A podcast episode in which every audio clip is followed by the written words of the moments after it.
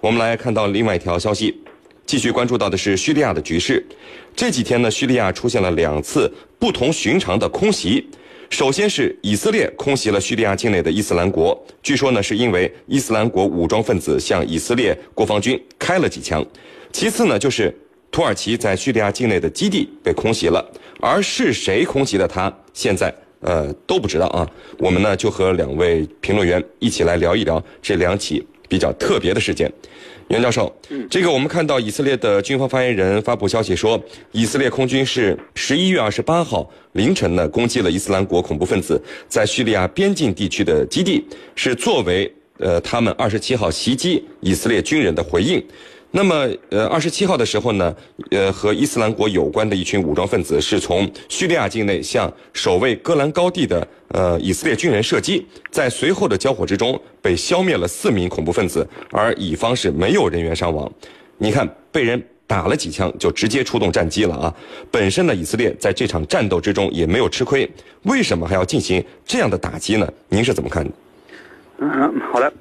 那么我们大家都知道。以色列这个国家和犹太民族啊，它就是一个典型的有仇报仇、有恩报恩的国家和民族。那么，对于任何敢于挑衅以色列和犹太民族的势力，他们都会这个予以强烈的反击啊，用武器来说话。那么，更何况这次主动进攻他们的，居然是臭名昭著的 IS。那么，以色列当仁不让的就会冲到了打击恐怖主义的前线。那么，本来呢，IS 只和叙利亚、伊拉克、库尔德人在作战。那么以色列只是看看西洋景，这下 IS 主动挑事，当然给了以色列出兵的最好的借口。呃，以前如果说打巴基斯坦或者打叙利亚，那么全世界都会说以色列欺负弱小，以强凌弱。现在打 IS 名正言顺，还得到反恐的美名，何乐而不为呢？那么对于 IS 这次主动挑事，呃，我只能说一句，呃，目前比较流行的话叫 “no 做 no die”，就是不作死他就不会死，司令。好的，那程教授啊，在整个叙利亚的内战之中，你看，包括后来的伊斯兰国的崛起，以色列对于他身边的这个剧烈的变化，好像反应其实并不是很大。嗯，而且我们看到这个呃叙利亚政府军，以色列他空袭过，伊斯兰国现在他也空袭了，这是什么原因？呃，伊伊斯兰国现在都已经呃江河日下了，为什么他还要想着去招惹以色列呢？您又是怎么看的？嗯。我觉得中东地区啊，它是一个火药桶。这个火药桶，火药桶呢，一旦不处理好的话，就是说要保，让它保持一种平衡。这种平衡啊，一旦失去了，那么必然会导致另一方的反应。历来都是如此。那么对于叙利亚来说，那么我们就看出来，为什么以色列一会儿炸叙利亚政府军，一会儿又打压 IS 呢？我觉得啊，对于叙利亚政府呢，以色列，呃，他是并不感冒的。也就是说。并不，呃，喜欢的。那么主要的原因是因为它的背后是伊朗，而伊朗跟以色列它是死对头，因此呢，对于巴塞尔政府，其实以色列是希望他尽快下台的。因而呢，他背地里也在对叙利亚的反对派进行支持。当然，这个反对派他并不是 IS。那么另外一个方面，对于 IS 来说呢，那么以色列是非常担心他。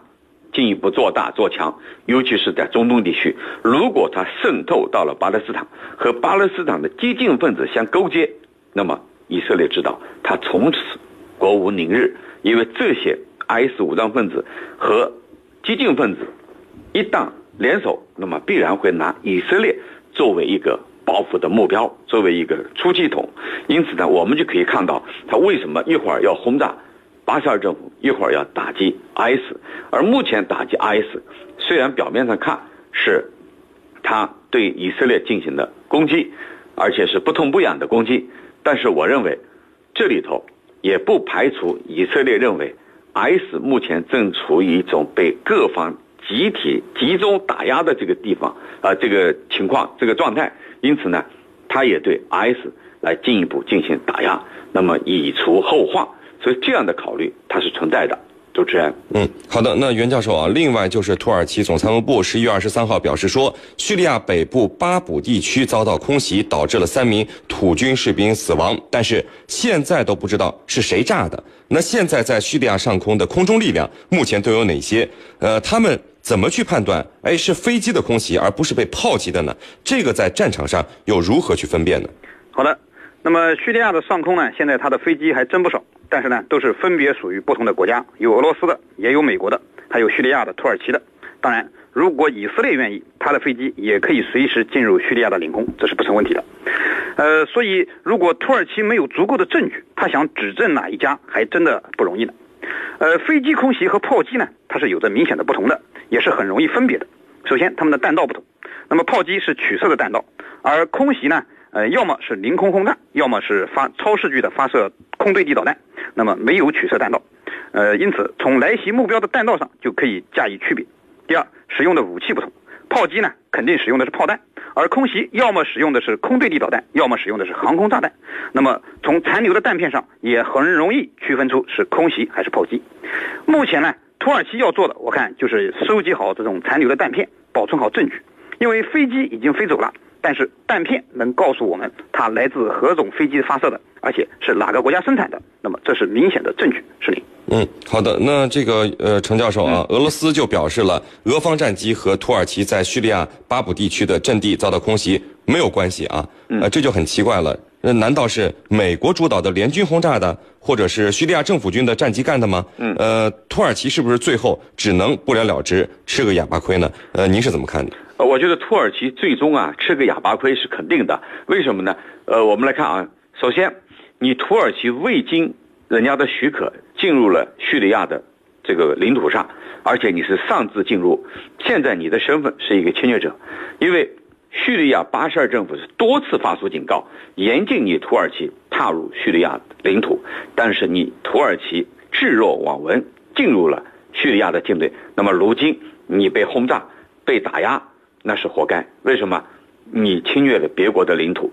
那么至于说，是叙利亚政府军也好，西方国家轰炸也好，那么俄罗斯轰炸也好，那么你都只能认了，因为你申诉都无门啊，因为你侵犯了别人的领空领土，进入了别人的国土之上，那么你现在受到这种打击，那只能自吞苦果，这是第一。那么第二。就这一地区，它本来是非常复杂的啊。刚才袁老师讲了，它有各种各样的武装杂合在一起，有反政府武装，有 IS。这反政府武装里头还有不同的力量所支持的，有土耳其支持的，有美国支持的，有海湾国家支持的，混在一块儿。那么这些错综复杂的这一块地盘那么空中的打压或者地面的火力，你很难以判断。到底是谁的火力？因为这个地方实在实在是太混乱了，根本就搞不清到底是谁的火力。因为有时候法国的轰炸机也会进入这一地区进行空中打击。那么，如果是叙利亚政府军的炮击轰炸的话，那更没有任何疑问。为什么？你是侵略者，别人是捍卫祖国神圣领土的这个政府军。那么，最终的结果就是你土耳其只能。自认倒霉，吃个哑巴亏，不了了之。主持人，好的，非常感谢我们的两位军事评论员，解放军国际关系学院的陈汉平教授和解放军南京政治学院的袁周教授，今天给我们带来的精彩解读，谢谢两位。不客气，主持人，大家再见。谢谢大家，再见。穿越历史风云，挖掘战争背后的故事，军情观察之孙主编说军事。大家好，我是孙小伟。今天我给大家继续讲述苦难冲绳的前世今生的故事。二零一一年，那霸机场迎来了第一批从北京直飞冲绳的客人。冲绳县的知事中井真弘多亲自到机场迎接。中井真弘多出生在日本的大阪，其祖先是最早从中国迁来的华裔移民。中井真家。本姓蔡，一三九二年，明太祖朱元璋在福建挑选技艺精湛的工匠，赐三十六姓，派往琉球中山国传授纺织、造船、航海、制糖等技术。次年，中景真家的祖先蔡氏就来到了琉球，至中景真弘多已经传至第十九代。不仅仅是蔡姓，还有很多姓氏的家族后来世代居住在冲绳。几百年来，这些家族有很多的生活习惯，包括很多的节庆和福建完全相同。冲绳人过端午节要划龙舟，冲绳人过清明节供奉的食物也和中国一样。日本占领琉球、冲绳之后，实行了六十多年的血腥统治。当地的民众，哪怕是不小心讲了几句当地的方言，一旦被发现，也会招来杀身之祸，或是丧生在东洋刀下，或是被逼去跳海。惨无人道的奴役和压迫，也早将亡了国的冲绳人逼上了绝境。在日本统治期间，冲绳人的反抗也从来没有断过。一九四五年，美军登陆冲绳之前，日本在太平洋战争中已经是一败涂地。美军对日本本土的狂轰滥炸和其他各地战场的节节败退，都使日本政府和军事大本营明白，战败已成定局。而一旦日军撤离，几十万的冲绳人。必将为美军所用，成为进攻日本本岛的生力军，而此前驱使冲绳民众修建的所有的军事设施以及军事部署，也都会被透个底朝天。为绝后患，日军要斩草除根。冲绳原本就是日本窃取所得，一旦战败，迟早要交还给中国。既然如此，那就宁可在日本玉碎，也不能瓦全还给中国。于是，日本军事大本营向冲绳守军下达了玉碎令，血洗冲绳，杀光冲绳的民众。日本为了强化冲绳居民的反抗意识，在战役开始前就动用遍布全岛的日军及其辅助力量，对冲绳居民灌输。美军比恶魔还要凶恶的概念，说美军会非常残暴地对待被俘的日本军民，年轻貌美的女子会被奸杀，其他的则会被集体的屠杀，剐皮抽筋，千刀万剁，凡是他们干过的最残忍的手段，此时都被栽到了美军的头上。大肆渲染，甚至还有军人绘声绘色地讲述被占领岛屿的居民是如何被集体捆绑、惨遭坦克的碾压而死的。一时间，与其被残杀，不如自杀的舆论弥漫在冲绳岛。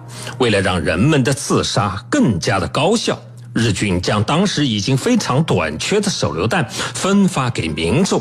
根据幸存者的描述，当时一家家居民围坐在一起，拉响日军分发的手榴弹；一些没有手榴弹的家庭则用镰刀、柴刀，甚至是剃须刀相互的砍杀；还有的人四处寻找大树上吊，或从悬崖上。跳进大海，也有不愿自杀的冲绳居民，最终还是被日军逼迫着为天皇献身了。史学家宫城勤说，祖父亲手用刀割了祖母和三个儿子的脖子，自己随后也自杀了。没想到，只有二儿子气绝身亡，其他的人虽受了重伤。却存活了下来。祖母伤了声带，发生困难，对祖父母而言，这是一生的折磨。不管是生是死，都像活在地狱一般。八十岁的宫平春子回忆说：“一九四五年三月二十五日晚，哥哥告诉爸爸，敌军确定要登陆了，军方下了玉碎的命令。”我们一起死吧！庆良间列岛东部的杜家富岛上有一块集体自决之地的石碑，石碑所在的土地见证了当年最惨烈的一幕，亲眼目睹了集体自杀的吉川嘉盛回忆道：“村长带领大家三呼天皇陛下万岁。”然后就有人拉响了手榴弹，树林里的惨叫声此起彼伏。有人用石头砸死还没有咽气的弟弟妹妹，也有人。开始逃跑。生死存亡之际，吉川的母亲带领一家人选择了生，于是扔掉了手榴弹，一家人就拼命往山里跑，一直躲到了八月十五日才出来。吉川说：“如果不是军队召集村民，如果不是军队分发手榴弹，就不会有自杀。”有股风潮说，集体自杀是崇高的，是一种美丽的死亡，这让我无法忍受。不少去跳崖自杀的人，在生死关口之时，兴起犹豫，会被日军推下去。被赶进了自杀场地的人，若想逃出来，就会遭到乱枪的扫射。发了手榴弹不拉弦，就会有点燃的炸弹降临到头上。在冲绳县的博物馆内，至今仍有一件雕塑作品，形象地描绘了当年的日军士兵恶狠狠地用刺刀逼着七个冲绳人自杀的情形。雕塑上面还刻着。日本士兵屠杀平民，强迫他们杀死对方，然后自杀的字样。好，今天的孙主编说军事就说到这儿，在明天的同一时间我们再见。军情观察之兵器。今天的兵器环节为您介绍直九武装直升机。直九是由哈尔滨飞机制造公司引进法国海豚直升机许可生产的多用途直升机。一九八二年，哈尔滨飞机公司完成首架直升机的装配。一九八三年，直九机正式进入中国人民解放军服役。一九九二年一月十六日，成功完成国产化直九的首飞。直九轻型多用途直升机是由哈尔滨飞机制造公司引进法国专利研制生产的，用于人员输送、近海支援、海上救护、空中摄影、海上巡逻、鱼群观测、护林防火等工作，并可作为舰载机使用。军事用途包括侦察、近距火力支援、反坦克、搜索救护、反潜、侦察教炮及通讯。一九八零年十月，国务院批准引进法国海豚型直升机的生产专有权合同，具体由哈飞负责。一九八八年五月，直九国产化总指挥部与有关部门签订了承包合同，其中哈尔滨飞机制造公司是总承包单位，用了三年多时间和其他九十余家厂商协力攻关。于一九九二年一月十六日成功完成了国产化直九的首飞。此后，直九的生产全面转向国产型直九，型号定名为直九 B。直九 B 于一九九二年一月十六日，中国试飞了大多数零件自己制造的直九 B。直九 B 的特色是。用十一页的复合材料尾螺旋桨取代了海豚式直升机的十三页尾螺旋桨，为轻型战术运输直升机，可运载十名全副武装人员。直九 C 舰载型实际上是以直九为基础改进的，和法国海豚的舰载型黑豹无太大关系。一九八七年十二月二日。为中国人民解放军改装的直九 C 舰载直升机首飞成功，十二月二十四日在舰上顺利降落，采用中国直升机设计所研制的快速着舰气流装置。定型后的 C 型加装了机头雷达，可挂载两枚鱼栖鱼雷执行反潜任务。直九 G 武装直升机加强了装甲防护。驾驶舱顶部安装有红箭八反坦克导弹的观瞄制导装置，机身内取消了后排座位，改为武器挂架的成立结构，机身两侧挂架共可挂载四枚红箭八反坦克导弹，或火箭弹发射器，或二十三毫米机炮等武器。该机用于执行反坦克、压制地面火力、突袭地面零散目标等火力支援。也可用于运输、兵力机动、直升机空战、通信和救护等任务。直九 G 是中国人民解放军拥有专用武装直升机前的一个过渡，能提早培养解放军陆军航空兵武装直升机队伍，待武直十研制成功，即可大展拳脚。直九 W 是供中国自身军队所使用的武装直升机，在直九基础上发展的直九 W 武装直升机，可携带八枚反坦克导弹，也可以挂载火箭发射器以及航空机炮。直九 W 的主要作战任务是用来对付敌方坦克，因此携带红箭八 L 反坦克导弹数量要比直九 G 多。直九 WA。是直九 W 的升级版，机身改为黑色涂装。该型机换装了不穿透机舱的弯梁式气挂梁，与老型号的扁担式相比，具有挂弹多、拆卸方便的优点。机头下部转塔中安装了新的探测器转塔，配有白光、热成像、激光等多个探测设备。